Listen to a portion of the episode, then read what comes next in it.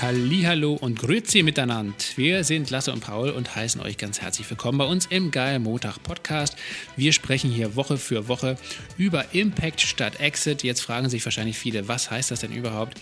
Wir interviewen hier Gründerinnen und Gründer und sprechen mit ihnen über das Thema Social Entrepreneurship, also wie kann man unternehmerisch die Welt verbessern und wie findet man seinen Job mit Sinn? Und genau das ist die Frage, die wir heute mit Philipp Abke klären wollen, denn er ist bei uns zu Gast und sein Job ist, ja, er ist eigentlich Job- und Karriereberater, Paul.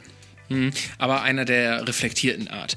Weil in der Coaching- oder Sinnsucherindustrie gibt es ja viele äh, Mentality Growth Specialists oder sogenannte selbsternannte Erfolgstherapeuten, die eigentlich nur den Wunsch nach einer erfüllten Karriere von vielen Jobsucherinnen zu ihrem eigenen Profit ausnutzen wollen. Philipp aber hat sich durch sämtliche Methoden, Persönlichkeitsfragebögen und Coaching-Lehrbücher durchgekämpft und einen ganz eigenen Ansatz entwickelt, wie er Menschen dabei supportet, mh, ja, eigentlich zu einem erfüllten Arbeitsleben zu kommen. Und ähm, wir haben mit Philipp genau deshalb darüber gesprochen, warum auch die eigene Kindheit und alle bisherigen Erfahrungen genauso wichtig wie die eigenen Stärken und Schwächen für die Jobwahl sein können und vor allem, warum er Leuten davon abrät, dem eigenen Purpose hinterherzurennen und diesen einen Traumjob zu suchen. Ja, das ist auf jeden Fall ein spannendes Thema gewesen und ähm, wir können euch absolut raten, das Ganze hier euch mal anzuhören. Wenn ihr diesen Podcast gut findet, dann würden wir uns sehr freuen, wenn ihr uns weiterempfehlt, wenn ihr uns vielleicht auch mal eine kleine Rezension bei Apple da lasst zum Beispiel oder uns bei Spotify folgt.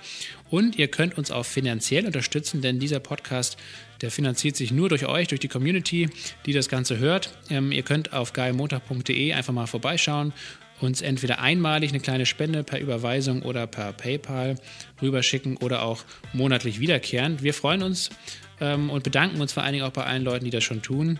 Ohne euch geht es hier nicht weiter. Dementsprechend los geht's mit dem Spenden und vor allen Dingen auch mit dem Zuhören. Jetzt viel Sport, äh, viel Spaß und viel Freude mit Philipp Abge.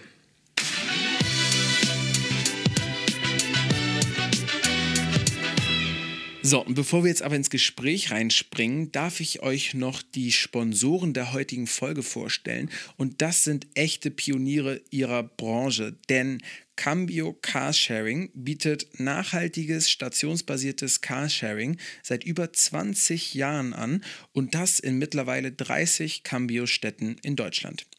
Deren Flotte besteht dabei aus möglichst emissionsarmen Fahrzeugen, vom Kleinwagen bis zum Transporter, alles mit dabei. Und die waren auch wirklich einer der ersten Carsharing-Anbieter, die auf Elektroautos gesetzt haben.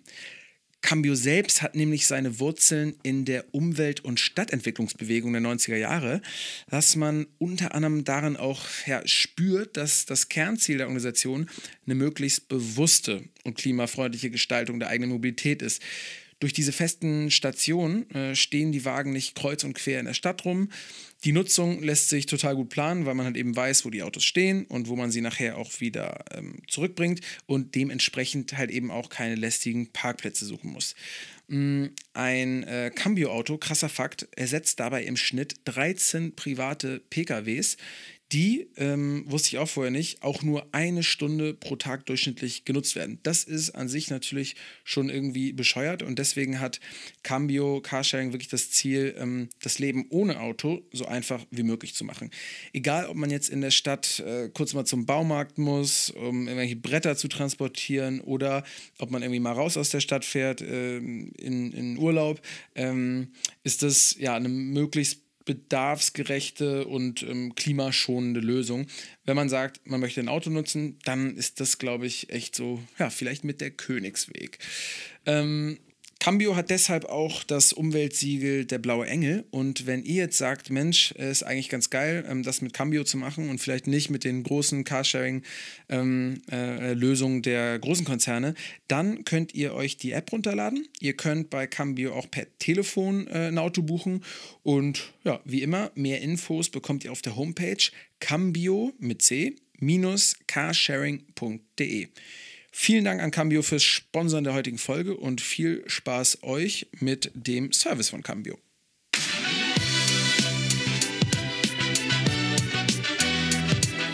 Hallo Philipp, schön, dass du hier bist. Schön bei euch zu sein, ich grüße euch. Geht's dir gut? Bitte, mir, ja, mir geht's gut. Mir geht's gut. sorry. Äh, ja, mir geht's sehr gut. Äh, ich bin äh, im Homeoffice und ähm, mir geht's den Umständen entsprechend in der jetzigen Zeit sehr gut, ja. Wir befinden uns ja noch im ersten Jahreszwölftel. Ja. Und da ist es auch noch völlig legitim, über Jahresvorsätze zu sprechen. Gibt es da welche bei dir? Also ich muss ehrlich sagen, ich bin totaler Fan immer gewesen von Jahresvorsätzen in den letzten Jahren. Ich war immer Feuer und Flamme, mir neue Ziele zu setzen. Das ist diesmal ein bisschen anders. Also das letzte Jahr hat mir gezeigt, es äh, kommt dann doch irgendwie mal anders als gedacht. Und eher das Jahresziel ist so, okay, wie bringe ich äh, nach wie vor Sicherheit und Stabilität in manche Sachen rein, äh, um einfach vorbereitet zu sein, was da kommt. Also es ähm, habe ich schon gemerkt, ist eher ein bisschen langweilig und diszipliniert, aber wahrscheinlich auch dran für dieses Jahr. Mhm. Kann man sagen, dass äh, jetzt ähm, so, so, im Januar, dass viele Leute oder dass du auf jeden Fall Hochkonjunktur hast, ähm, dass zum Jahreswechsel das Klischee erfüllt wird, dass alle Leute sich neu aufstellen wollen und neu orientieren wollen und dass mhm. bei euch das Telefon nicht stillsteht oder ist es letztendlich ein Monat wie jeder andere auch und das verteilt sich so oder so ziemlich gleichmäßig bei euch, die Anfragen? Ja, also ich muss schon sagen, es verteilt sich ähm, schon ganz gut, was man gemerkt hat, ähm, wo die äh, Corona-Zahlen letztes Jahr hochgingen, äh, die Leute mehr im Homeoffice waren, da gab es auch mehr Anfragen. Es war sehr interessant, weil die, natürlich die Leute zu Hause sitzen und auf einmal ins Nachdenken kommen und sich fragen, na, was mache ich überhaupt jetzt hier? Und auf einmal fehlt diese Struktur, die mir vorher vielleicht auch einen Sinn gegeben hat. Das habe ich dann schon gemerkt und dann hat sich es aber eigentlich ganz gut verteilt. So über Weihnachten, Neujahr ist da relativ wenig los, aber jetzt irgendwann ähm, ja, erwachen die Personen schon wieder aus ihrem Winterschlaf und äh, das nimmt dann wieder zu. Würdest du so weit gehen und sagen, dass Corona in dem Sinne auch eine Chance ist für viele Leute?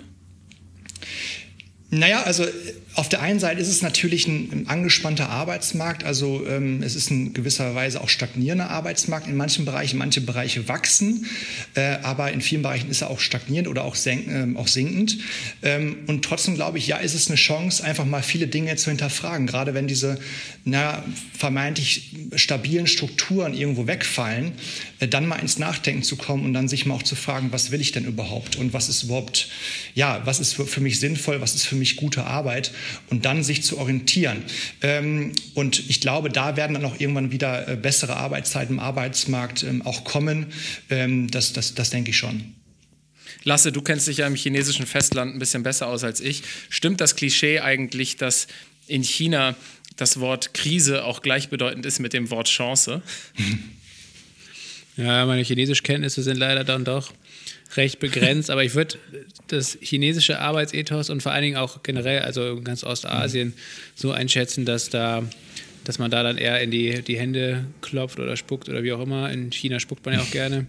Und ähm, dass es dann weitergeht mhm. einfach. Und ja, dass es vielleicht ein bisschen anders zugeht auch als in Deutschland. Aber ich will nicht unbedingt tauschen, ehrlich gesagt. Mhm. Wenn ich da so die Arbeitszeiten ja. sehe und ähm, auch wie das schon in frühen Kindheitstagen eigentlich in mhm. der Schule und der, im Bildungswesen einfach äh, mit einem Druck zu sich geht, ähm, das ist nicht unbedingt angenehm. Also das wünsche ich mir weder für mich selbst mhm. noch für meine Kinder und da bin ich sehr froh, dass ich in Deutschland ja. lebe. Potenziell, also China vielleicht auch ein großer ähm, Markt für dich, Philipp. Aber ähm, aus deiner Perspektive, was befähigt dich denn eigentlich, anderen Leuten bei der Suche nach ihrem Sinn zu helfen? Ja, ich glaube, da sind immer zwei Sachen wichtig. Zum einen äh, sind es die persönlichen ähm, Erfahrungen, die man gemacht hat. Also ähm, ich habe auch schon gewisse Höhen und Tiefen ähm, in meinem Leben erlebt. Also ich wollte ganz am Anfang mal Lehrer werden, stand dann im fünften Semester vor der Klasse und habe dann gemerkt, oh, ich weiß nicht, ob ich mit diesen Personen 35 Jahre arbeiten möchte. Und das war so meine erste berufliche Krise. Und dann folgten noch zwei, drei andere. Und auf der anderen Seite, glaube ich, braucht man natürlich eine gewisse Kompetenz und Erfahrung, die äh, man sich in den letzten, ja mittlerweile jetzt zwölf Jahren aufgebaut hat. Und ähm, jeder, ja, jede Person, jede Beratung, ähm, da wächst man natürlich auch. Und auf der anderen Seite gibt es auch viele Tools und Techniken, die man da lernt, um ähm, diesen, ja, da, da Menschen zu helfen in diesen persönlichen Fragen. Mhm. Ähm, das ist ja ein ganz guter Einstieg in deinen, deinen mhm. Werdegang so ein bisschen, weil du hast uns als Vorbereitung einen sogenannten ehrlichen Lebenslauf ja. geschickt und der ähm, unterscheidet sich im Aufbau her gar nicht so sehr von klassischen Lebensläufen, wie man ihn so kennt. Aber was das Besondere war, dass du bestimmte Stationen in deinem Leben kommentiert mhm. hast. Also da waren dann immer so auf der rechten Seite so kleine Kommentare verfasst. Und da hast du dann sehr offen ähm, ja, mit, äh, über persönliche oder private Krisen kurz gesprochen, so stichpunktartig, ja. ähm, oder auch bestimmte Begründungen oder Gründe für deine beruflichen Entscheidungen äh, mhm. genannt. Warum sollte das deiner Ansicht nach ein potenzieller Arbeitgeber wissen? So persönliche Einblicke. Naja, weil Menschen Menschen auswählen. Und ähm, ich glaube, dass äh, berufliche Phasen äh, nicht mehr so ähm, stringent sind wie vielleicht noch in den 80er Jahren, sondern ähm, auch, also das merkt man immer wieder, dass berufliche Karriere, Berufswege immer wieder auch ja, ähm, äh, ähm, in unterschiedlichen Phasen auch zu sehen sind. Und ich glaube, dass äh, da sollte man offen äh, auch mal drüber sprechen. Und ich, äh, so ein Personaler, Recruiter, kriegt ja so viele Bewerbungen, die, die Standards sind. Ähm, ich habe ja auch einige Jahre in diesem Bereich gearbeitet. Ich habe mich immer geärgert, wenn, wenn ich diese Standardbewerbung bekomme habe. Also wenn ich nicht gesehen habe, da hat sich ein Bewerber mal Gedanken gemacht und wenn ich auch keine Motivation irgendwo da drin gesehen habe. Und ich glaube, dass das diese gewisse, naja, persönliche Note da drin, dass man vielleicht ein bisschen auch was anderes macht als, als andere Bewerber, glaube ich, schon irgendwo auch helfen kann, dass, dass der Personaler, Recruiter irgendwo ein besseres Bild bekommt und gleichzeitig als Bewerber mal auch seine eigenen Chancen erhöht wir, ich glaube, damit die Leute dich auch so ein bisschen besser kennenlernen, bevor wir dann über deine jetzigen Tätigkeiten ja. sprechen, nämlich das ganze ähm, Thema Karriereplanung und Coaching und so weiter, ähm, einfach nochmal ein kurzer Schnelldurchlauf durch deinen bisherigen Werdegang. Du hast ja selbst gesagt, du hast angefangen eigentlich mit dem Plan, äh, Berufsschullehrer mhm. zu werden, hast du dann schnell gemerkt, ich glaube, zumindest laut deinem Lebenslauf am ersten Tag, dass du da nicht ja. so richtig für taugst. Dann hast du äh, in einem, einem, größeren Konzern gearbeitet, du hast ähm, an Unis und an Fachhochschulen ja. gearbeitet, hast auch äh, zwischenzeitlich ein Startup gegründet, äh, das deutsche Facebook ja. sozusagen. Also vielleicht kannst du mal so ein paar, also im Schnelldurchlauf muss jetzt nicht so mhm. detailliert sein, aber zumindest damit man so einen kleinen Eindruck mhm. bekommt, ähm, was du in den letzten äh, zehn Jahren betrieben hast, bevor du dann Tag 1 mhm. gegründet hast. Also nach, dieser, äh, nach diesem ersten Erlebnis, ähm, naja, dass ich kein Lehrer werden möchte, ähm, war für mich so eine erste Orientierung irgendwo dran. Naja, was macht man, wenn man nichts weiß? Man studiert BWL. Das habe ich dann gemacht und äh, habe mich dann schnell auf diesen Bereich Personalpsychologie spezialisiert. Da habe ich schon ein Thema für mich gefunden, wo ich dachte, hey, das interessiert mich, das begeistert mich. Wie kann ich Menschen fördern und entwickeln? Das ganze Thema Pers äh, Kompetenzentwicklung. Und dann war es irgendwie klar, sich in diesem Bereich auszutoben. Also dann ist man irgendwo in der Industrie gelandet in äh, personalnahen ähm, Situationen als Personaler, also viele Bewerbungsgespräche, Auswahlverfahren äh, mit moderiert und gestaltet. Und da kam, man einfach, kam, auch, kam ich einfach auch an den Punkt und habe gemerkt, naja, ist es das irgendwo schon gewesen? Irgendwie wiederholt es sich doch schon die ganze Zeit und mir fehlte irgendwann auch die Lernerfahrung. Und dann bin ich ähm, nochmal in die Unternehmensberatung gewechselt, weil ich dachte, hey, ich möchte gerne, gerne einfach nochmal richtig tolle Tools und Techniken dort, dort lernen und ähm, bin dann ähm, zwei bis ja, zweieinhalb Jahre in, in einer HR-Unternehmensberatung gewesen. Wir haben ganz ähm, ja, die, die größere DAX-Unternehmen dort beraten im Bereich Talentmanagement und äh, Persönlichkeitsentwicklung und äh, Führungskräfteentwicklung. Und das war eine ganz, ganz tolle Zeit, weil ich einfach viel gelernt habe. Äh, und äh, ja, so eine Lernkurve ist da immer sehr steil. Und auf der anderen Seite ähm, kam ich auch da wieder in so eine, in, in so eine ja, neue Krise, ins Nachdenken. Ähm, ich kann mich daran erinnern, saß ich abends auf dem Hotelzimmer und habe dann gemerkt, Mensch, von außen ist es echt ein richtig cooler Job. Also ne, würden mich vielleicht viele drum beneiden, aber von innen fühlt es sich irgendwie ganz anders an. Das heißt, eigentlich wollte ich gar nicht mehr in diesen Hotels unterwegs sein. Das hat für mich nicht mehr so den Sinn gemacht und äh, da hat sich einfach... Hast du so ein ganz, so ein ganz klassisches Beraterleben geführt, wenn ich mal dazwischen ja. fragen darf? Also genau, im Hotel ja. und ähm, Montag irgendwo hin zum genau. Kunden und Freitag wieder zurück nach Hause. Ja, es war nicht so, so ganz so extrem, es waren dann schon so, so drei bis vier Tage, aber klar, drei bis, man, man verdient das Geld beim Kunden und es war dann deutschlandweit. Ähm, und am Anfang war es super spannend, in Hotels unterwegs zu sein, aber irgendwann kann man das Hotelfrühstück auch dann nicht mehr sehen. Irgendwann ist es dann auch nicht mehr so, so interessant. Und dann kommt man, glaube ich, dann äh, an, an Punkte dran, die einen dann so, so fragen lassen, hey, was, was, was ist überhaupt für einen sinnvoll und äh, was, was, was bewegt dich selber? Und dann habe ich irgendwo auch meine alte Mission mal wieder so hervorgekramt, die ich dann 2012 mal für mich definiert habe und wo ich gesagt habe, ich möchte gerne Menschen helfen, ihr Potenzial zu entdecken und da das Beste daraus zu machen. Und dann dachte ich, ey, eigentlich muss ich das ernst nehmen, was ich damals aufgeschrieben habe. Und dann habe ich einfach meine Entscheidung getroffen. Dann ähm, habe ich, äh, bin ich genau in diesen, in diesen Bereich gegangen und bin dann äh, zum einen in die Selbstständigkeit gegangen mit Tag 1 und zum anderen äh, bin ich an der Handelshochschule in Leipzig angefangen als Karriereberater und Dozent und kann jetzt äh, den ganzen Tag dieses Thema äh, machen und äh, mich da austoben und Menschen begleiten. Aber was war der auslösende Punkt?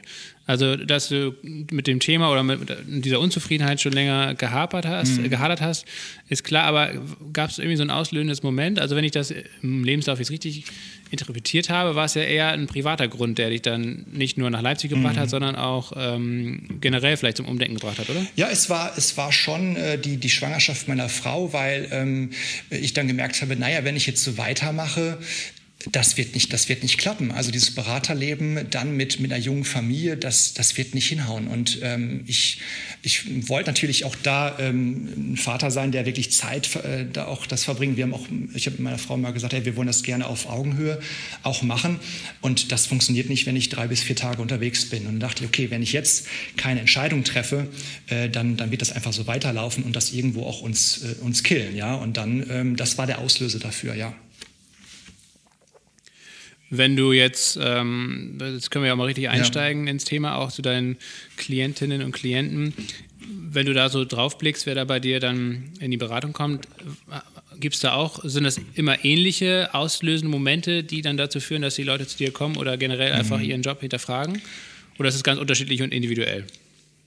Ich muss sagen, es sind erstmal, glaube ich, Gefühle, die entstehen. Das heißt, dass ähm, Personen in ihrem Job sind und merken, hm, irgendwie sinkt meine Motivation, irgendwie bin ich unzufrieden, ähm, auch vielleicht sogar frustriert, demotiviert. Und das sind so die ersten Gefühle, die erstmal auch sehr diffus sind. Und viele kommen auch dann genau mit dieser Gefühlswert äh, zu, zu mir. Äh, und wenn man dann, glaube ich, mal ein bisschen tiefer ähm, schaut, äh, liegen da so ja auch so Grundfragen dahinter. Ne? Also wie will ich arbeiten, wie will ich leben, was ist für mich Sinn, was ist für mich bedeutungsvolle Arbeit. Und deswegen habe ich auch viele, die, ich sage mal so zwischen 35, 25 äh, und 35 sind. Äh, man sagt ja fast schon Quarterlife Crisis dazu. Äh, die sind nicht alle in der Krise drin, aber ich glaube, dass äh, in dieser Zeit sehr wichtige Fragen gestellt werden, weil man dann so ein bisschen mehr aufs Leben guckt und sagt, naja, jetzt habe ich vielleicht noch 35, 40 Jahre zu arbeiten. Wie will ich das überhaupt gestalten? Vorher musste ich mir dann nicht viele Gedanken rummachen. Da habe ich einfach studiert, habe das Leben irgendwo da genossen, konnte viel ausprobieren. Auf einmal muss ich mich fokussieren. Ich komme mehr, mehr auch irgendwie in der Realität an. Und das sind dann schon so, so auslösende, glaube ich, Situationen, die dann dazu führen, dass man dann ins Nachdenken kommt und auch viele Dinge hinterfragt. Und wenn die Leute zu dir kommen, äh, wie, wie geht das los? Also erstens, wie lange dauert so, eine, mhm. so ein Coaching bei dir und, und welche Schritte werden dann nach und nach äh, angegangen? Beziehungsweise ist es ein Coaching oder ist es eine Beratung? Also wie, ja. was ist deine Jobbeschreibung und wie nennst du es? Also ich nenne es ähm, Berufsberatung, Karriereberatung, weil das auch ein, ich sag mal, ein, ein, ein Wort, ein Thema ist, wo viele was mit anfangen können. Die Tätigkeit an sich ist, ein, ist eine Mischung zwischen Coaching und Beratung. Das heißt, es gibt viele Elemente, wo man natürlich eher in der Coachrolle ist, viele Fragen stellt, aber auf der anderen Seite muss man auch mal in die Beratungsrolle gehen, weil es auch, man, auch oft darum geht, ähm, über den Arbeitsmarkt zu sprechen, welche Jobs entstehen, wo geht es hin, also einfach Wissen auch da zu vermitteln. Und deswegen ist es ein guter Mix und man springt auch immer wieder dort in dieser Rolle. Und Klar, die Personen, die zu mir kommen, die stehen an ganz unterschiedlichen Stellen. Es gibt welche, die sagen, ich muss einfach nur den nächsten Berufsschritt irgendwo machen. Oder es gibt welche, die sagen, hey, ich, ich habe irgendwie das Gefühl, dass es vielleicht in eine Neuorientierung geht oder ich möchte einfach neue Perspektiven jetzt für die nächsten Jahre aufbauen. Und deswegen ist erstmal erstmal am, am Anfang so, so ein Erstgespräch immer sehr wichtig zu schauen, was sind, die, was sind die Wünsche, was sind die Erwartungen, was sind die Fragestellungen, die gerade die Person bewegen. Und dann schaut man, glaube ich, welches ähm, Beratungspaket und welches Programm da irgendwo zu passen ist. Also immer zielführend auf die jeweilige Frage, ähm, weil das hängt immer stark davon ab, wie intensiv man in bestimmte Sachen reingeht, wie auch äh, umfassend zum Beispiel so eine Potenzialanalyse ist. Das kommt immer auf die jeweiligen Fragen an. Wenn du aus dem Bereich kommst, wo es sowas gibt von wie Talent, Talent Management mhm. ähm, und selber auch sagst, ja, teilweise bist du ein Karriereberater, mhm. dann ist es beim Talent Management hm, setzt ja schon mal voraus, dass sowas wie ein Talent überhaupt fast schon in der ökonomischen Dimension auch wirklich gemanagt werden kann. Und ja. wenn man von der Karriere spricht, dann glaube ich, verbirgt sich da für viele auch hinter eine gewisse Linearität, Gradlinigkeit. Ich glaube, allein schon vom, vom Wort her, ja. habe ich natürlich auch mal gegoogelt. Das ist richtig, so, ja. Da, äh, Carus, lateinisch der Wagen und ja. auch äh, aus dem Französischen irgendwie so eine Straße, die gerade ist. Ähm, wie, wie, stehst du dazu? Kann man da vielleicht auch dann ein bisschen zu viel Gradlinigkeit, Management, ökonomisches Denken reinbringen? Und ähm, was ist da eigentlich euer Ansatz? Ja, also ich glaube, dass sich das, ähm, das Wort Karriere, auch das Verständnis davon sich gerade äh, wandelt. Also ähm, ich habe das auch immer so eher, ja, ähm, für mich bin ich auch nie warm geworden mit diesem Wort, weil ich es auch immer so mit, den, mit dieser 80er Jahre Karriere äh, verbinde, aufsteigen im, im Unternehmen und arbeiten und, und Leistung und äh, nicht nach vorne, nicht nach, nach links und rechts gucken, das habe ich auch damit verbunden. Und das merke ich aber, dass das äh, mehr und mehr auch hinterfragt wird und ähm, deswegen geht es dann in so einer Zusammenarbeit auch gar nicht um so auf, wie baue ich mir jetzt meine erfolgreiche Karriere auf, sondern eher, wie, wie baue ich mir eine erfüllende Karriere auf. Und da definiert äh, jeder Erfolg und Karriere erstmal anders. Äh, und äh, der Ansatz ist immer natürlich, äh, dass man erstmal über sich selbst spricht. Das heißt, was möchte ich, was, was, äh, was sind meine Begabungen, Talente? Und dann schaue ich, wo kann ich das in welchem Umfeld einsetzen. Das heißt, in, in welchen Art der Unternehmen, wo kann ich genau dieses Potenzial zukünftig einbringen. Kannst du uns da vielleicht mal so Schritt für Schritt beispielhaft durchführen und auch vielleicht mhm. anhand von ein, zwei Beispielen von Methoden erklären, was das irgendwie sein kann, was sich dahinter verbirgt? Mhm. Es gibt immer zwei Herangehensweisen, wie man diese Fragestellung, was, was soll ich überhaupt machen, wie will ich, will ich mich orientieren, herangeht. Das eine ist die Arbeitsmarktperspektive. Das ist so eine Perspektive, dass man sagt, naja, ich schaue erstmal, was draußen so entsteht. Ne? Also welche Jobs gerade zukunftsfähig sind, welche Entwicklung es gerade gibt. Und das hat seine Berechtigung, weil man bekommt da sehr viel, sehr viel Input.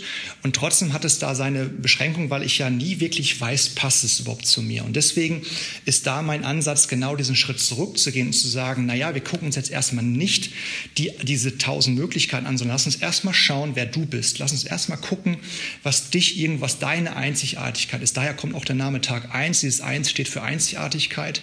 Und lass uns erstmal schauen, was, was da deine Einzigartigkeit irgendwie ausmacht. Und das kann man mit, mit verschiedensten Perspektiven machen. Das heißt, äh, man arbeitet da mit, mit Persönlichkeitsfragebögen, man arbeitet dort mit ähm, mit, mit, dem, mit dem äußeren Umfeld. Das heißt, dass ich Feedback von, mein, von meinen guten Freunden einhole. Sogar auch die, die Eltern haben da eine Berechtigung, weil in der Kindheit man auch schon sehr, sehr viel sehen kann. Und dann gibt es natürlich verschiedenste interaktive Übungen, die ähm, in die Selbstreflexion gehen. Und dieser, dieser Mix an Methoden und Techniken hilft, irgendwo da den roten Faden drin zu erkennen. Also kein Test, kein Persönlichkeitstest kann dir sagen, was du machen sollst. Jeder Test hat eine Berechtigung, aber auch natürlich da irgendwo seine, seine Grenzen. Und die Idee ist, dass man natürlich diese Sachen zusammentut, das irgendwo in einem guten Mix zusammentut, wie ein gutes Rezept und daraus den roten Faden äh, erkennen. Und ich glaube, das wird auch dann dieser Einzigartigkeit oder auch dieser komplexen Persönlichkeit, die wir alle haben, irgendwie auch gerecht. Und das kann aus meiner Sicht so ein einfacher Test nicht bewirken. Mhm. Da gibt es ja ganz schön viele Tests. Ne? Ich glaube, der Markt der wird immer größer. Ja. Und, ähm, ich habe vergessen, wie diese großen Persönlichkeitstests heißen, aber ähm, da gibt es ja auch so, so ganz große Klassiker, die teilweise auch wirklich ein bisschen länger brauchen, wo man mal ähm, oder Zeit beanspruchen, wo man einfach mal zwei, drei Tage auch braucht, um sowas auszufüllen. Ja.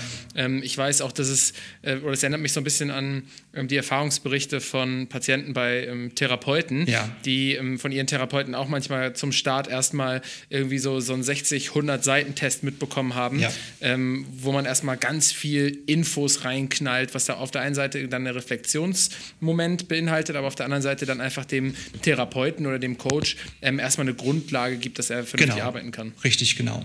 Ja, also das, ja. Äh, das äh, so ausführlich mache ich es dann nicht, weil ich glaube, auch so ein Therapeut da nochmal noch mal einen anderen ähm, Beratungsauftrag oder therapeutischen Ansatz ähm, hat, wenn man da natürlich nochmal in die in wirklich tief liegende ähm, ja, Herausforderungen, Probleme irgendwo reingeht.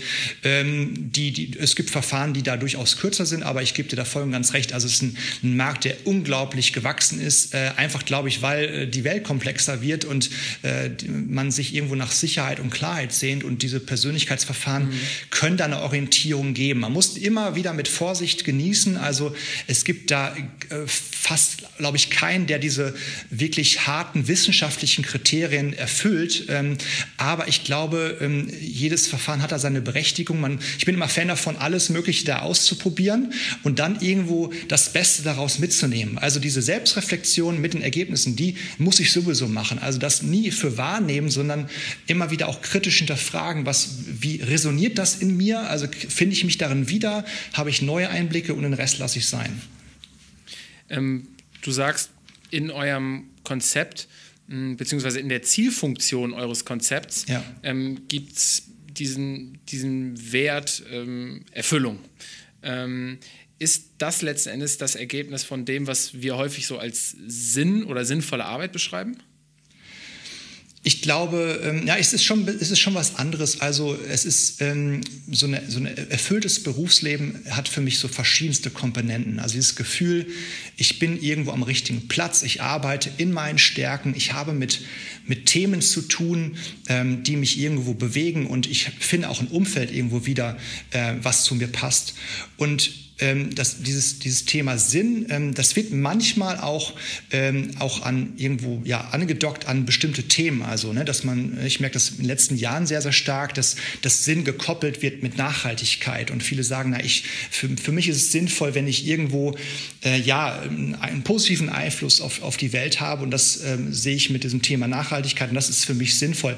Das können aber zwei unterschiedliche ähm, Sachen sein. Also ich sehe Sinn als Teil einer, äh, eines eines erfüllten Berufslebens. Mhm. Ich meine, beim Ausschlussverfahren ist es, glaube ich, auch einfach so, dass viele Leute mindestens schon mal sagen können, ähm, wenn gegen Nachhaltigkeit oder gegen bestimmte soziale ja. Standards gearbeitet haben, dass dann schon mal der Sinn ausgeschlossen ist ja. ähm, und es vielleicht auch noch was dazwischen gibt, wo man vielleicht nicht an der öko- oder sozialen Front arbeitet, aber eben einen Job hat, ähm, der dieses Ausschlusskriterium, dass er ja. irgendwie Schaden anrichtet, ähm, auf jeden Fall schon mal nicht erfüllt, oder? Genau, das, das, das kann ich voll und ganz bestätigen. Also das, das fällt, glaube ich, auch leicht zu sagen, was möchte ich nicht machen. Ähm, ich glaube, schwieriger wird es dann zu, zu überlegen, was ist denn für mich sinnvoll, weil jeder äh, am Ende des Tages selber entscheidet, was ist für mich Sinn und äh, bedeutungsvolle Arbeit. Das muss jeder selber entscheiden. Es gibt auch unterschiedliche Definitionen von Sinn. Der eine verbindet es, verbindet es vielleicht mit dem Thema Nachhaltigkeit, der andere sagt aber, für mich ist es sinnvoll, wenn ich im richtig coolen Team arbeite und wenn das äh, positiv ist und dann fühle ich mich aufgehoben. Oder der eine sagt, ich, ich fühle mich dann sinnvoll, wenn ich das Gefühl habe, ähm, zu wachsen, zu lernen. Das ist mein, mein Hauptsinnquelle. Also es gibt da auch ne, die Sinnforschung als Beispiel, die ganz unterschiedliche Sinnquellen mal definiert hat. Und ähm, ich glaube, das ist hilfreich, das mal für sich immer wieder zu definieren und dann zu schauen, was sind für mich so, so, so, so Sinnquellen und wie kann ich davon in Zukunft mehr machen. Das ist, finde ich, ein bisschen, ähm, ja, ein bisschen einfacher zu bestimmen, das mal für mich, für sich mal zu definieren, als zu sagen, ich suche jetzt meinen großen Sinn, also ich, ich renne irgendwo hinterher, das äh, funktioniert meistens nicht. Also ich sage immer, hör auf, deinen dein Purpose zu finden, ja, weil das ist, ist ein langer Weg und es ist eher so nach außen gerichtet, der Weg. Hm, welchen Einfluss hat denn deine Erfahrung nach unserer Kindheit auf das Thema Erfüllung im Beruf? Also hast du viele Leute, die mhm vielleicht dann durch deine Beratung oder durch die Gespräche mit dir irgendwie merken, ach Mensch, eigentlich sind das so Sachen, die, die ich früher mal cool fand und die ich aber in der Zwischenzeit völlig vergessen habe, verdrängt habe, irgendwie verschüttet wurden mhm. durch das Bildungssystem, durch vielleicht auch bestimmte Berufsstationen, die ich schon hatte äh, und dann darauf wieder zurückgeworfen werden oder, oder darauf aufmerksam geworden werden. Hast du das oft? Das habe ich schon oft und deswegen ist diese Perspektive auch ähm, immer in der Zusammenarbeit mit drin, also diese Kindheits Kindheitsperspektive.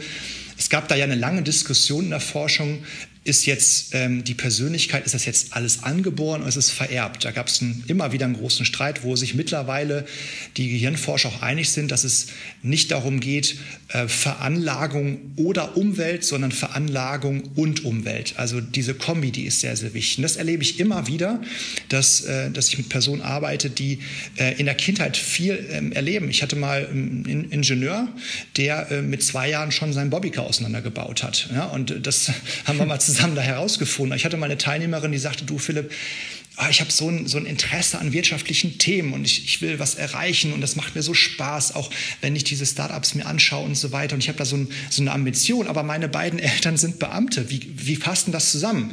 Ja, und haben wir uns mal die Großeltern angeguckt, was die gemacht haben. Dann kam raus, dass die, dass die Großmutter kurz nach dem Zweiten Weltkrieg eine eigene Bäckerei eröffnet hat und das äh, sehr floriert hat. Ah, dann kam das daher. Das heißt, ein ganz, ganz großer Teil unserer Persönlichkeit wird bestimmt durch die Gene von den Großeltern und von den Eltern. Und das kommt irgendwann auch vielleicht mal ein bisschen später raus. Das, ne, zum Beispiel in der, in, in der Pubertät, da stelle ich mich vielleicht erstmal gegen gewisse Werte, die da sind.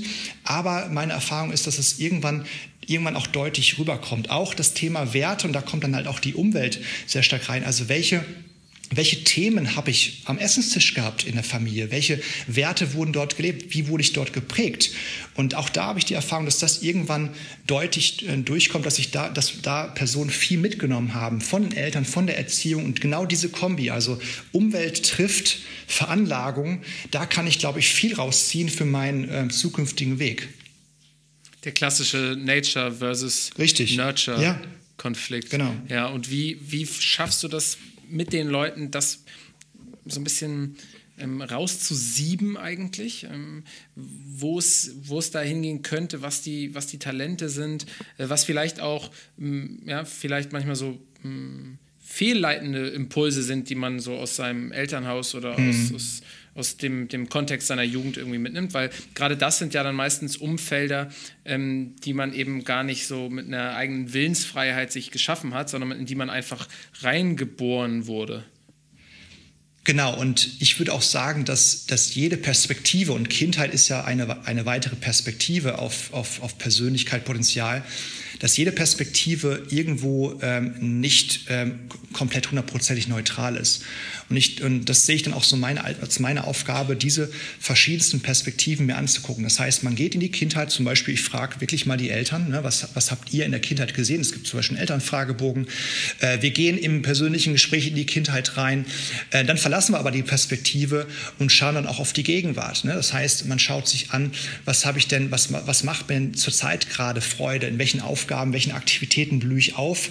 Und äh, die Persönlichkeitstests haben dann, eine, haben dann eine Berechtigung. Und diese verschiedensten Perspektiven tut man dann zusammen und dann schaut man, wo ist denn da der rote Faden. Das ähm, ist sehr, sehr interessant, dass man dann, wenn man diese verschiedensten Perspektiven hat, sich echt so ein roter Faden irgendwann daraus ergibt und sagt, hey, guck mal, da äh, kommt, in der Kindheit ist da was passiert und das habe ich hier wieder im, im Beruf erlebt. Und natürlich versucht man dann diese, diese äußeren Prägungen, die vielleicht auch ähm, sehr, sehr stark eine Beeinflussung hatten, etwas beiseite zu tun und dann zum Kern irgendwo ähm, hervorzudringen. Das ist, glaube ich, immer auch die Aufgabe eines guten Beraters. Hm. Wie kann so ein Kern dann ganz konkret aussehen? Also könntest du da vielleicht mal abgewandelte ähm, Beispiele aus der Praxis nehmen? Hast natürlich, du unterliegst wahrscheinlich genau wie Ärzte auch so, einem, so einer Schweigepflicht, aber ähm, hast ja trotzdem dann einen großen Erfahrungsschatz. Mhm. Ähm, also eine starke Grundlage ist immer über die eigenen Stärken zu gehen, das, weil ich finde, das ist immer sehr, sehr greifbar und ähm, da gibt es auch tolle Verfahren, wie man da seine eigenen Stärken definieren kann. Es gibt da wirklich unterschiedliche Bereiche. Es gibt welche, die sehr stark als Beispiel im, im Kommunikativen sind. Es gibt welche, die im, stark im logisch-analytischen sind ähm, oder das auch beides verbinden. Äh, es gibt welche, die sehr stark im kreativen Bereich sind. Da gibt es unterschiedliche Talentkategorien. Äh, Davon kann man schon viel ableiten. Und ähm, da gibt es dann echt interessante Erkenntnisse mal. Also ich hatte mal einen Teilnehmer, der ähm, hat dann auch äh, Lehramt abgebrochen. Das war dann, ähm, ich habe es ja im fünften Semester gemacht, damals noch im Praktikum und er war das dann im, im Lehramtsstudium schon direkt, also später im Referendariat.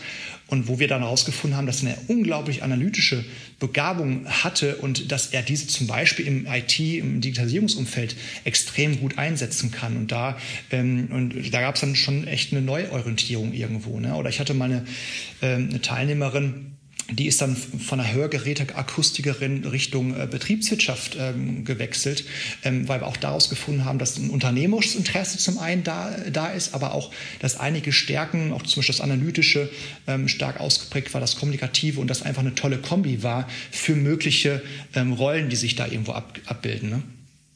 Hm. Und wie gewichtet man das dann letzten Endes? Also vielleicht auch wie risikoavers oder affin bist du als Coach und Berater, wenn jetzt Leute sagen, ja, ich würde unbedingt gerne Hebamme werden, ja. ähm, aber das Marktumfeld ist unfassbar schwierig. Ich habe vielleicht auch noch nicht so viel für meine Altersvorsorge getan und äh, komme jetzt auch nicht äh, aus dem ökonomisch stärksten Hause. Ähm, ich bin so durchschnittlich talentiert drin.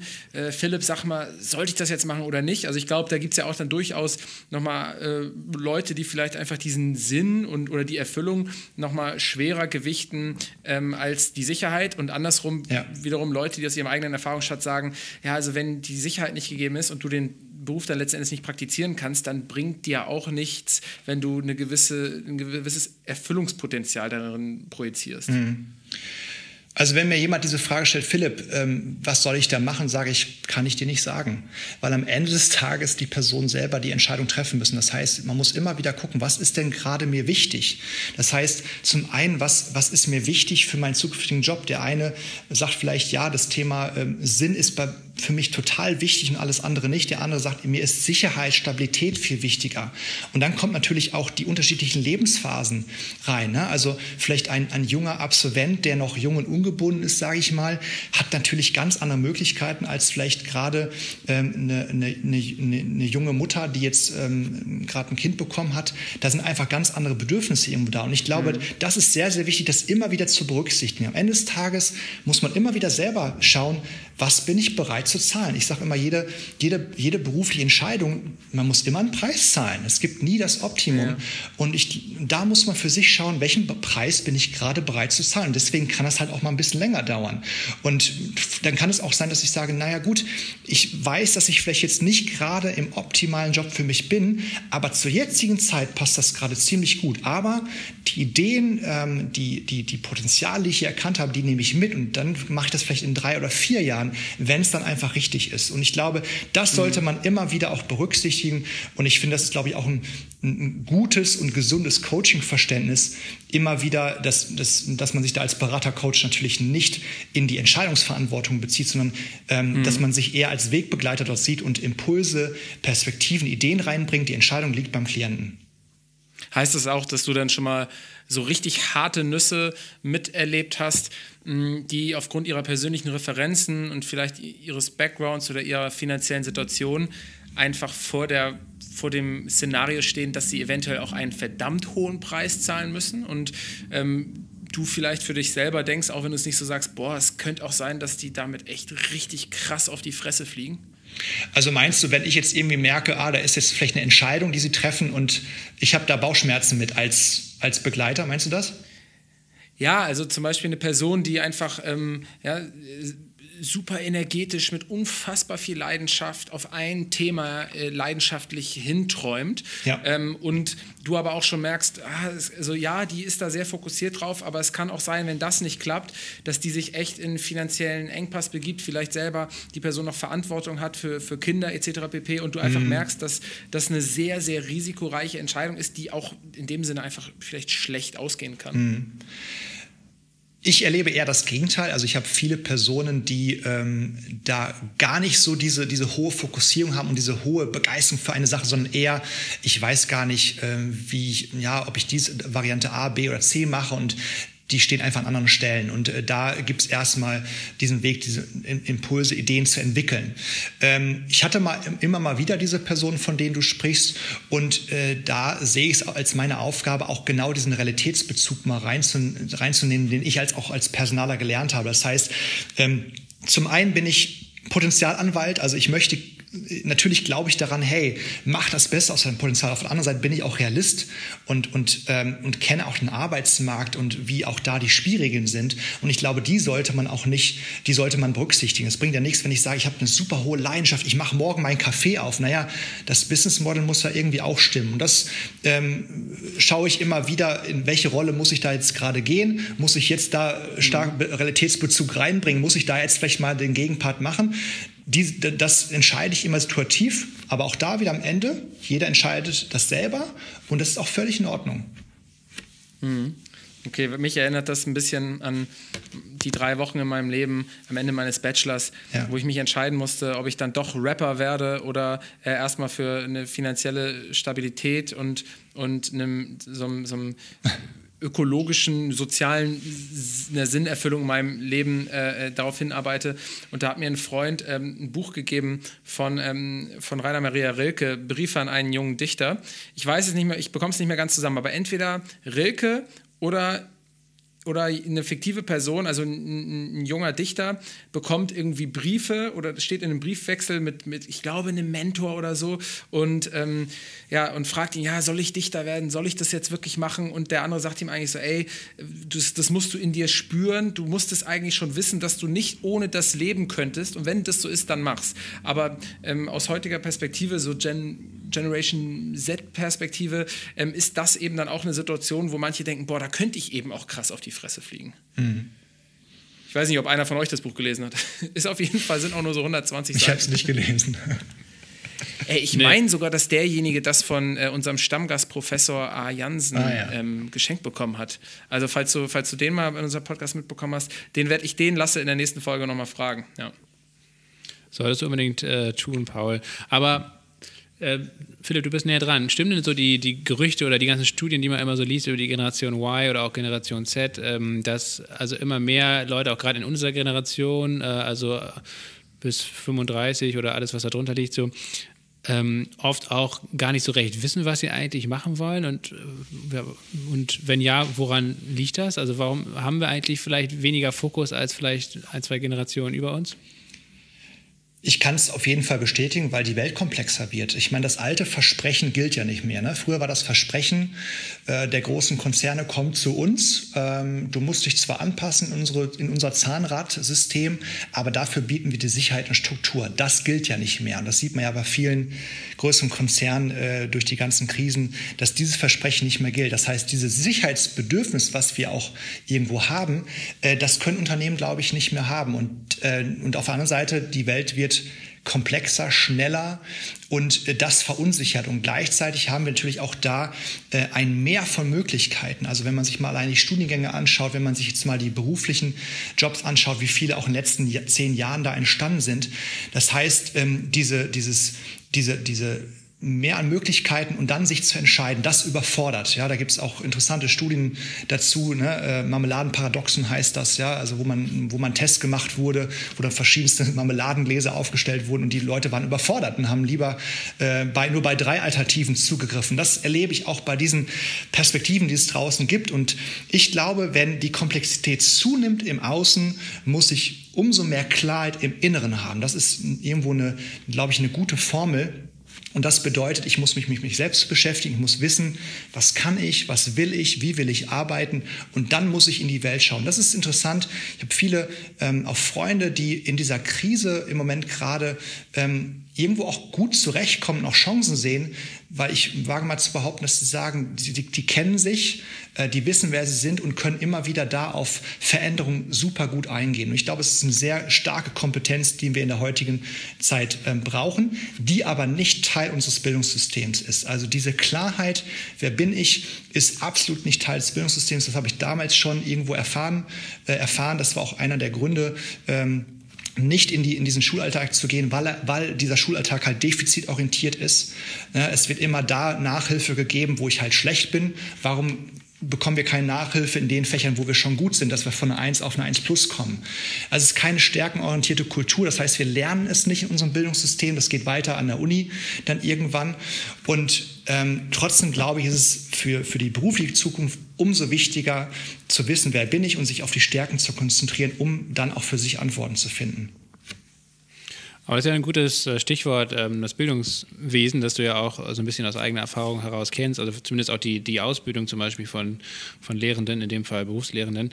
Ähm, was ist denn, also es gibt da schon eine jahrzehntelange Diskussion eigentlich darüber, dass es extrem viele Missstände im deutschen mhm. Bildungswesen gibt, aber wenn man es so ein bisschen runterbricht, was wären dann deiner Meinung nach einer der größten Missstände und, und aktuell und wie kann man, wo kann man überhaupt anfangen in einem so komplizierten System, auch wie dem föderalen Bildungssystem in Deutschland, ähm, das eben zeitgemäß umzumodeln. Vor allen Dingen weg wahrscheinlich auch von diesem reinen, von dieser reinen Wissensvermittlung hin eher zu einem, ja, vielleicht auch zu einer Art Coaching mhm. äh, und die Leute dazu zu befähigen, ähm, eigentlich äh, selbstbestimmt durchs Leben zu gehen und selbstbestimmt mit Wissen umzugehen, mit Wissensaneignung, aber vor allen Dingen natürlich auch mit, mit Berufs- und äh, Privatleben oder generell der ganzen Planung dessen halt irgendwie, ne?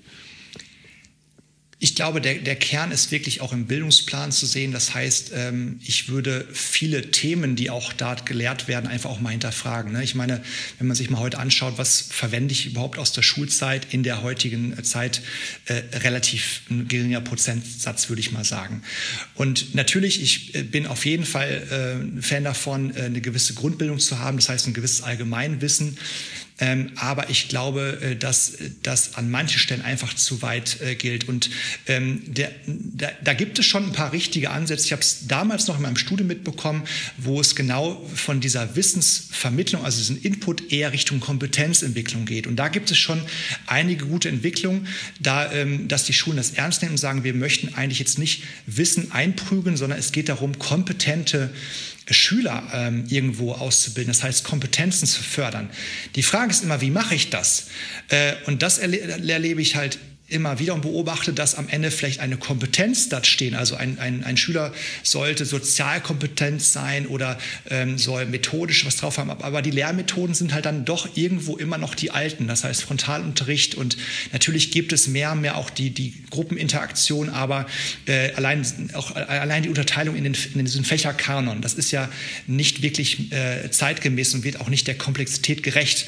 Das heißt, ähm, ich würde dafür plädieren, eher auch Fächer abzusch ähm, abzuschaffen, sondern auch eher in die Projektarbeit zu gehen, projektübergreifend zu arbeiten. Viele ähm, ja, Vorreiterschulen machen das auch schon und äh, nicht äh, auf dem Stuhl zu sitzen, sondern wirklich auch äh, mit anderen äh, interaktiv zu arbeiten, an, an, an, konkreten Problemen, Herausforderungen zu arbeiten. Und da, damit, glaube ich, äh, entwickelt man seine Kompetenzen irgendwo auch sehr gut als, als Schüler.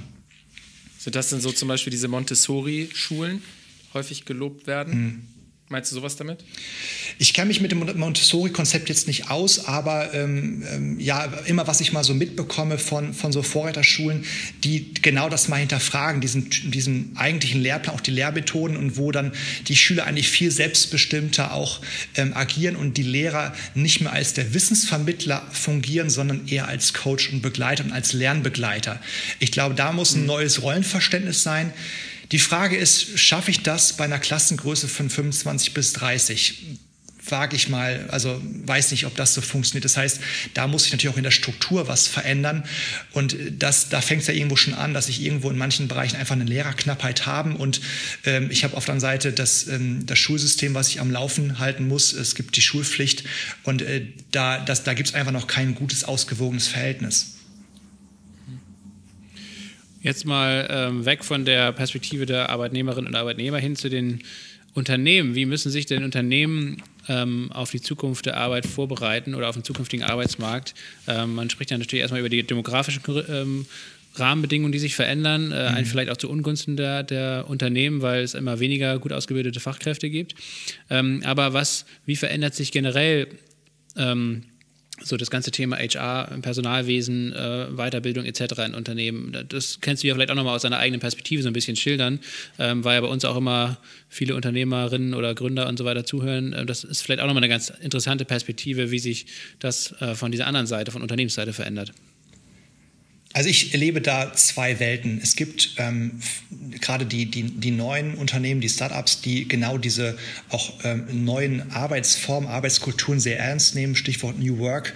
Ähm, ich glaube, da gibt es ähm, viele Unternehmen, das sehr, sehr gut auch schon machen. Und ich glaube, auch da, ähm, das wird diesen potenzialorientierten Ansatz, das heißt zu schauen, wo habe ich denn Potenzial im Unternehmen, auch dem mitarbeiterzentrierten Ansatz sehr gerecht. Und auf der anderen Seite erlebe ich Unternehmen, die irgendwo noch aus meiner Sicht so in den 70er, 80er Jahren feststecken, äh, weil sie es irgendwie vielleicht noch können, weil das Geschäftsmodell das noch zulässt und weil viele Mitarbeiter das auch irgendwo auch äh, noch so zulassen. Diese beiden Welten erlebe ich. Äh, auf der anderen Seite merke ich, dass natürlich gerade die, die, die jungen Leute, die, auch die Absolventen, genau natürlich diese, ähm, diese neuen Arbeitsformen stark bevorzugen. Das heißt, da nimmt auch irgendwo die Macht der Arbeitnehmer zu, was ich sehr, sehr gut finde. Es gibt, das gibt, da gibt es ein, eigentlich ein besseres, ausgewogenes Verhältnis.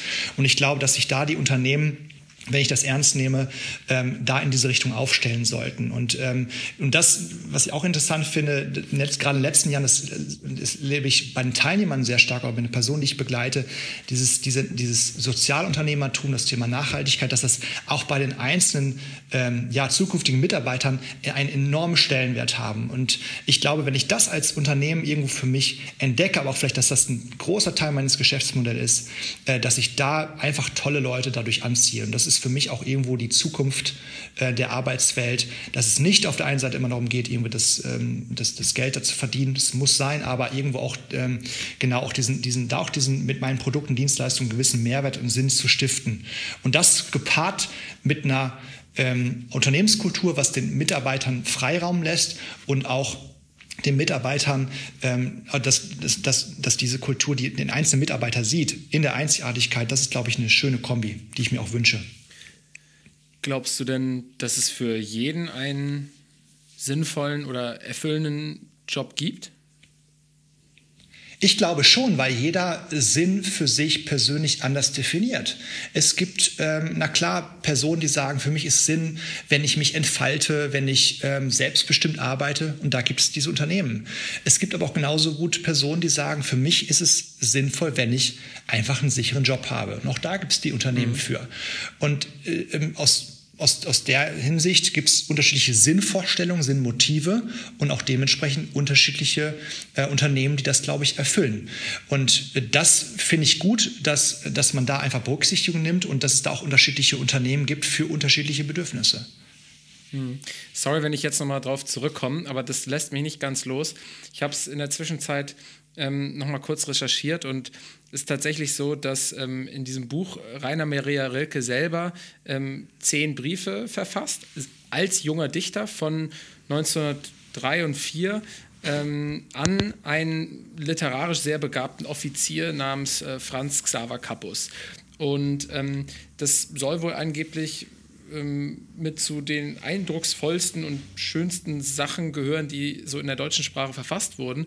Und da schildert er eben so einen Konflikt, dass er wirklich sagt, boah, ich würde, ich wäre vielleicht echt bereit, mein ganzes Leben zu opfern, äh, nur für, für dieses Dichterdasein, ähm, was sich im Nachhinein dann auch rausstellen sollte, was, was auch echt irgendwie dann hart für ihn war, aber der der also sein, sein, äh, sein, sein Kompagnon hat ihm dann gesagt, ja, nee, das solltest du dann schon machen, wenn du es richtig fühlst. Ähm, Glaubst du, man kann auf die Fresse fliegen, ähm, wenn man eben einen erfüllenden oder einen sinnvollen Job sucht? Glaubst du, das ist auch ist sozusagen im, im, im Möglichkeitsradius mit drin?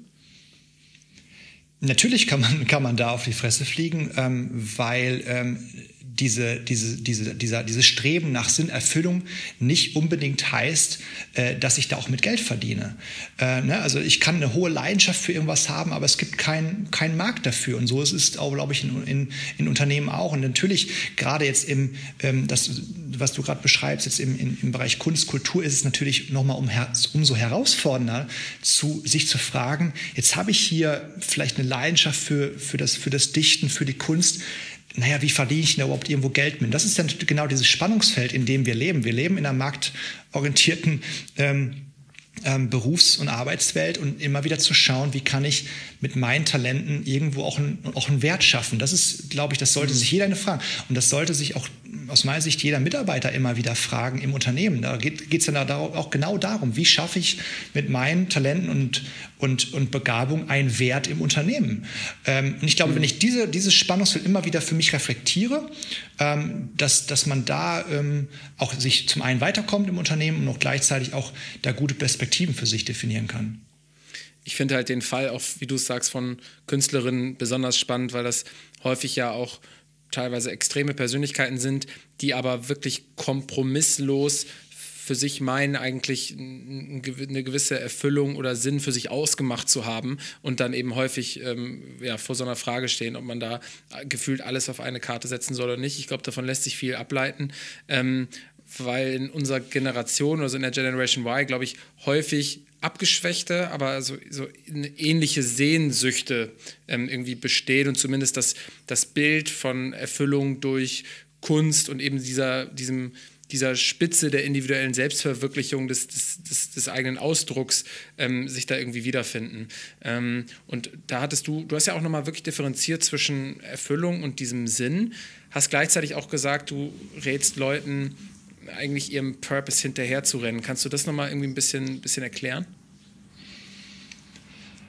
Also ich glaube, ich, man muss immer wieder schauen, ähm, kann ich äh, mit dem, was ich vorhabe, irgendwie auch Geld verdienen, sei es vielleicht durch, durch die Selbstständigkeit und sei es auch im Unternehmen, das sich immer wieder auch zu, zu schauen. Und äh, wenn ich vielleicht jetzt irgendwo eine hohe ähm, Leidenschaft habe für was, ähm, ja, es muss ja nicht bedeuten, dass ich da jetzt das komplett beruflich mache, sondern ich kann ja auch irgendwo ein Nebenprojekt aufbauen. Ich kann das sogar als, auch als Hobby machen. Und ich kenne viele Personen kennengelernt, die genau so eine Kombi haben, die sagen, naja, äh, ich habe jetzt irgendwo meinen, äh, meinen Beruf, meinen Job, der ist okay und das ist völlig in Ordnung, der ist, der ist ja, entspannt, der ist gut, aber ähm, ich habe auch nebenbei ähm, irgendwo mein Projekt und das baue ich irgendwo auf und ich muss nicht unbedingt damit Geld verdienen, aber da bin ich ja irgendwo in meinem Potenzial auch unterwegs in, in, in, meinen, in meinen sinnvollen Tätigkeiten.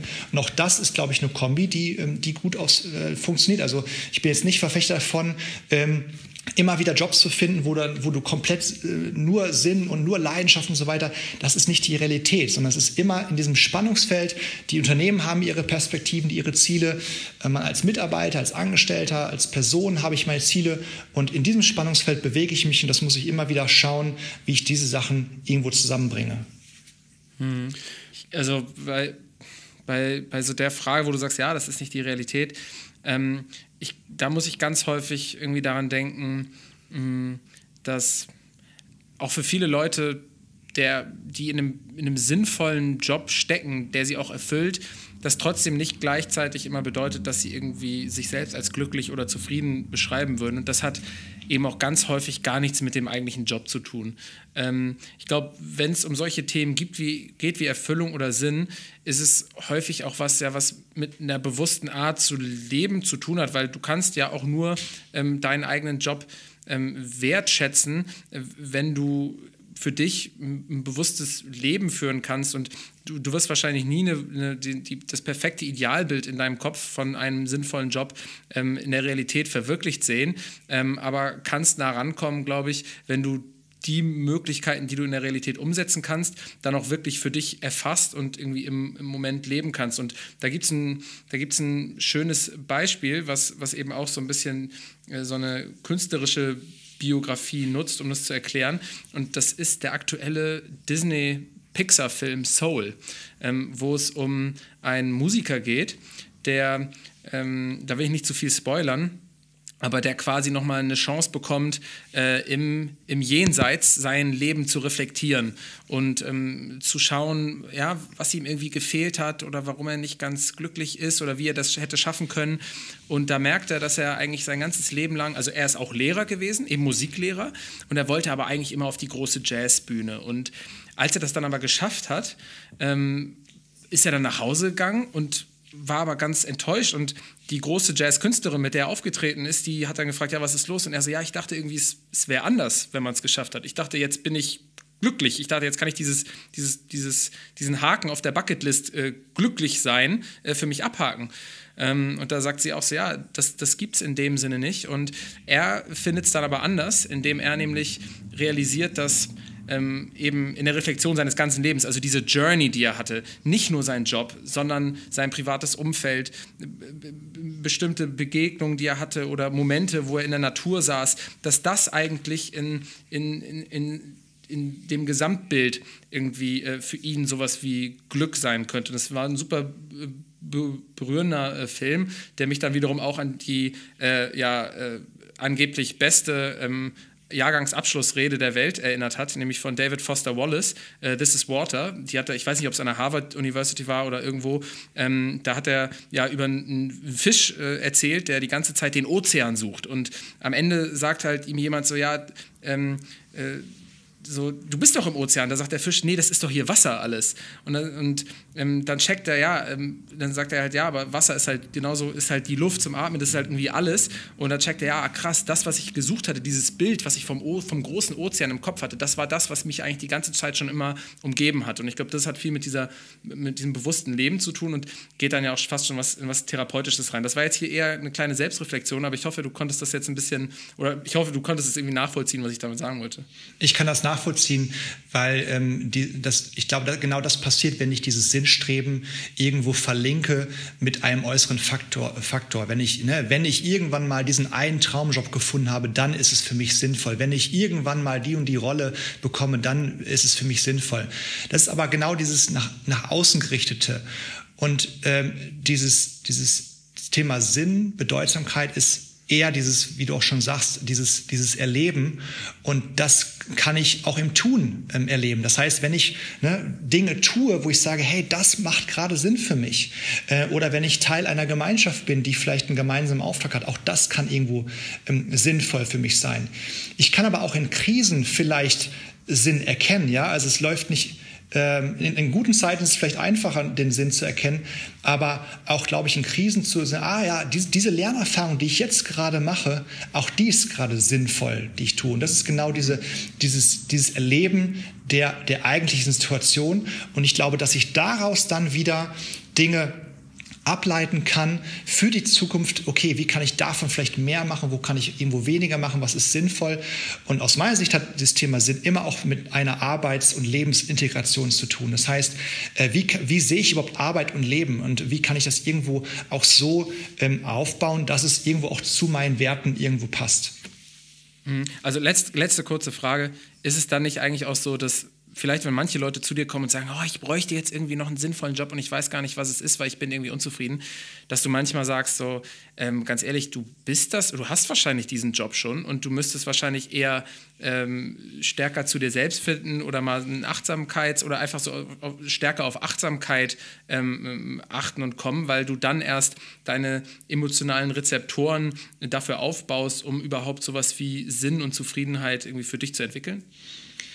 Genau, und deswegen äh, gehe geh ich mit jedem, äh, mit jeder Person diesen Schritt zurück und, ähm, und, und schaue mit ihnen gemeinsam an, was ist denn überhaupt da, was ist da das, was sind da die einzigartigen Potenziale und Stärken und da äh, eine, eine Wahrnehmung für zu schärfen. Und ich glaube, dass sich aus dieser Wahrnehmung, aus dieser Klarheit dann wieder gewisse, gewisse Perspektiven für die Zukunft irgendwo ableiten lassen, was dann wieder für mich sinnvoll ist. Und ähm, deswegen, ich hm. spreche da ähm, ähm, eigentlich nie über, ähm, ne, über irgendwelche Ideen und so weiter, sondern es ist immer dieser Schritt zurück, hey, lass uns mal schauen, was zeichnet dich aus, was, äh, was, was bringst du für eine Einzigartigkeit mit? Und was können wir da drin erkennen und da äh, ist es immer sehr schön, dass dann die Personen erkennen, ah, okay, interessant, das ist ja anscheinend in mir drin und das, da, da sind meine Potenziale und das ist mir anscheinend wichtig und können manche Dinge auch einfach verstehen. Also da kann ich auch verstehen, ne, wenn ich unmotiviert, unzufrieden bin, woher kommt das denn überhaupt?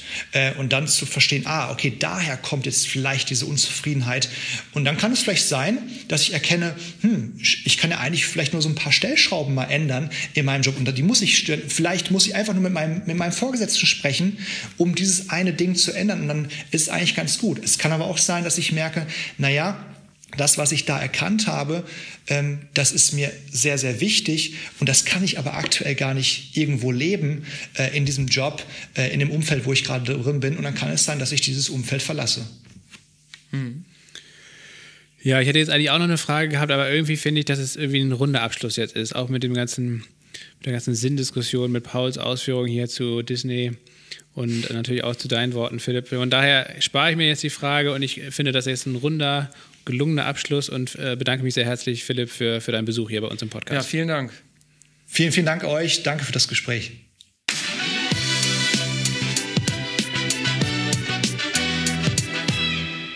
Weil es so schön zu der Folge passt, muss ich jetzt noch hier ein paar Informationen nachreichen. Denn einer der bedeutendsten deutschen Dichter, Rainer Maria Rilke, verfasste nämlich in seinen zehn Briefen an einen jungen Dichter zwischen 1903 und 1908 Briefe an den literarisch begabten Offizier Franz Xaver Kappus. Und in diesen Briefen spiegeln sich Empfindsamkeit und Weitsicht, unverbrüchliches Mitgefühl und lebendige Weisheit.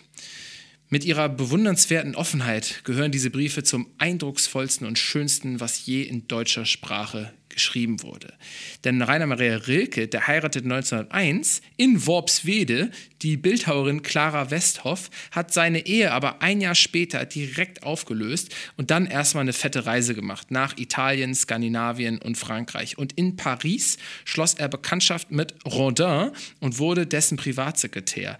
Bereits nach acht Monaten kam es aber zum Bruch und es folgten krasse Jahre des Reisens mit Stationen in verschiedenen Städten Europas. Nach seinem Entschluss zu einem reinen Dichterdasein war Rilke zu jedem Verzicht bereit, wenn es dem Werke galt. Er opferte sein kurzes Leben ganz seiner Kunst. Im Ersten Weltkrieg war er zur österreichischen Armee eingezogen worden, wurde aber aufgrund seiner kränklichen Konstitution ins Wiener Kriegsarchiv versetzt und starb dann 1926 nach langer Krankheit in Valmont bei Montreux und ja, geht halt in die Annalen ein als einer der krassesten Rapper, einer krassen deutschen Rapper des 20. Jahrhunderts. Lasse, wir könnten ja vielleicht mal so einen Briefwechsel kurz nachspielen. Ich nehme einfach die Position des äh, jungen Rappers ein, der dann an den Franz Xaver Kappus schreibt, Offizier Franz, soll ich es wirklich machen? Also ich habe schon Bock zu rappen, aber ähm, ist halt auch echt mit Risiko verbunden und ich weiß nicht, ob das gut geht und ob ich dann noch die Miete fürs Haus abbezahlen kann. Ähm, ja, äh, kannst du mir da irgendwie helfen? Wie entscheide ich mich denn jetzt? Ähm, erstmal, Paul, kurzer kleiner Gag hier am Rande. Ähm, der Reke war natürlich ein Dichter und kein Rapper. Aber da hast du mehr oder weniger deine, deine Rap-Karriere jetzt hier schon oder letztendlich dieses Schauspiel, was wir jetzt hier äh, veranstalten, schon vorweggenommen. Ja, das war ein ja, Witz, ich Opa. als, ich als Offizier, ähm, der den Kriegsdienst ja bekanntlich verweigert hat, ja. Ähm, der, ja, ich würde dir raten, mach, wo dein Herz dich hinführt. Und der, der deutsche Sozialstaat ist stark genug, um auch äh, völlig mittellose Dichter wie dich äh, finanziell über Wasser zu halten. Olaf Scholz hat auch für dich, mein Sohn, jetzt die Bazooka rausgeholt und dementsprechend werden jetzt auch Dichter und auch Rapper gefördert. Ähm, und ich wünsche dir alles Gute. Ich bin gespannt auf, auf die erste Single, auf den, auf den ersten Top Ten Hit und ich folge dir jetzt schon mal prophylaktisch auf Spotify. Auf Spotify. Wow. Ja, danke schön. Ähm, das heißt quasi also, dass wenn wir das bedingungslose Grundeinkommen einführen, äh, wir nicht mehr das Land der Dichter, Denker und Ingenieure sind, sondern einfach nur noch das Land der Rapper. Ja, ich würde dir aber auch trotzdem nochmal zur Sicherheit, falls jetzt aus, auf Olaf Scholz kein Verlass sein sollte, würde ich dir trotzdem nochmal den, ähm, den Kontakt zu unserem guten Freund äh, Raphael Felmer geben, damit du auch ohne Bargeld fünf, Monate, äh, fünf Jahre durchkommst. Ohne Geld, nicht nur ohne Bargeld, sondern generell ohne ja. Geld. Ähm, und dann bist du auch gut aufgestellt, glaube ich. Und für alle, die äh, die Folge jetzt auch gut fanden und vor allem auch cool fanden, ähm, dass äh, der Philipp jetzt offensichtlich nicht irgendein Jobcoach war, der anderen Leuten einfach irgendeinen Traum verkaufen will und sagt, ja, kommt mal alle zu mir, dann findet ihr auf Knopfdruck die Erfüllung. Ähm, für alle Leute, die sich denken, hey, ich hätte aber auch mal Bock mit Philipp zu sprechen und äh, mich von ihm coachen oder beraten zu lassen, können wir, glaube ich, auch ein kleines Angebot noch äh, hier äh, auf den Tisch knallen, oder? Ja, absolut. Ähm, unter www.tag1.de, ganz wichtig, Tag 1 mit Z am Ende, 1 mit Z am Ende.de, findet ihr auch in den Shownotes diese Seite. Also ihr geht da rauf, das ist die Seite von Philipp und seinem Team und ihr könnt, äh, wenn ihr dann ähm, das selbst mal machen möchtet, so ein Jobcoaching, so eine Beratung, dann äh, könnt ihr das dort machen, könnt eine Kontaktanfrage stellen und wenn ihr in, diesem, in dieser Kontaktanfrage auf den Podcast Geil Montag verweist, dann erhaltet ihr 10% Rabatt auf das ganze Angebot. Dementsprechend, das lohnt sich auf jeden Fall. Ähm, denn das ist doch recht teuer, ist ja auch recht aufwendig, was Philipp da betreibt. Dementsprechend ist es ähm, kein kleiner Preis dann, aber ähm, ich glaube, das lohnt sich auf jeden Fall, wenn man das wirklich machen möchte und wenn man da gerade wirklich Bedarf hat, dann sollte man, glaube ich, meines Erachtens zumindest diese Investition in die Hand nehmen und tätigen, denn das hat auf jeden Fall sicherlich viele positive Auswirkungen dann für die weitere Zukunft, für die Zufriedenheit, vielleicht ja auch aufs, auf die Einkommenssituation und dementsprechend 10 Prozent. Holt euch ab bei Philipp und ja, Paul, was haben wir jetzt hier noch zu sagen? Ich habe noch Bei Philipp ähm, werdet ihr reich. eine Empfehlung. reich an Erfüllung, ähm, ja. Last but not least, ähm, wenn euch die Folge hier mit Philipp gefallen hat, dann äh, seien euch drei andere Folgen hier von Geil Montag empfohlen, die meines Erachtens doch auch spannend sein könnte in diesem Kontext. Einerseits mit Janike Stör, die ähm, Jobtesterin ist, die ist Bloggerin und hat ganz, ganz viele verschiedene Jobs schon getestet. Ähm, und das war ein spannendes Gespräch mit ihr letztes Jahr im Sommer. Mit Volker Beisch haben wir äh, gesprochen über die Väter GmbH und wie man generell auf Beruf und Familie besser unter einen Hut bringen kann und vor allen Dingen, wie das auch Männer ähm, tun können und dass das eben auch zur Erfüllung beiträgt, nicht nur zur privaten Erfüllung, sondern auch zur beruflichen Erfüllung, wenn man diese beiden Seiten gut miteinander kombiniert. Auch ein gutes Gespräch. Und last but not least, unser Stammgast Stefan Jansen, mit dem haben wir über das Thema Bildung gesprochen, unter anderem schon letztes Jahr im September.